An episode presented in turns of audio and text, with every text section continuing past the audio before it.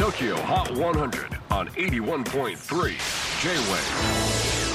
クリス・ベプラーです。J-WAVE ポッドキャスティング TOKYO HOT 100、えー、ここでは今週チャートにしている曲の中からおすすめの一曲をチェックしていきます。今日ピックアップするのは79位初登場。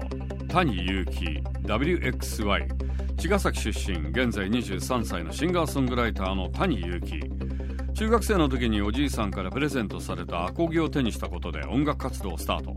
TikTok に投稿した曲が話題となり人気が広がっていったそうです。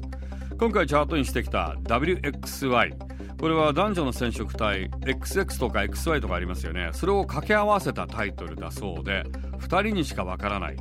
2人しか知らない時間や空気をそっと包み込むようなハッピーエンドなラブソングが作りたくてこの曲を書きました。ということです。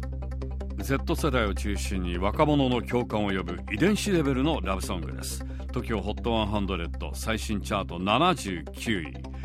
谷祐希 WXY J-WAVE PODCASTING TOKYO HOT 100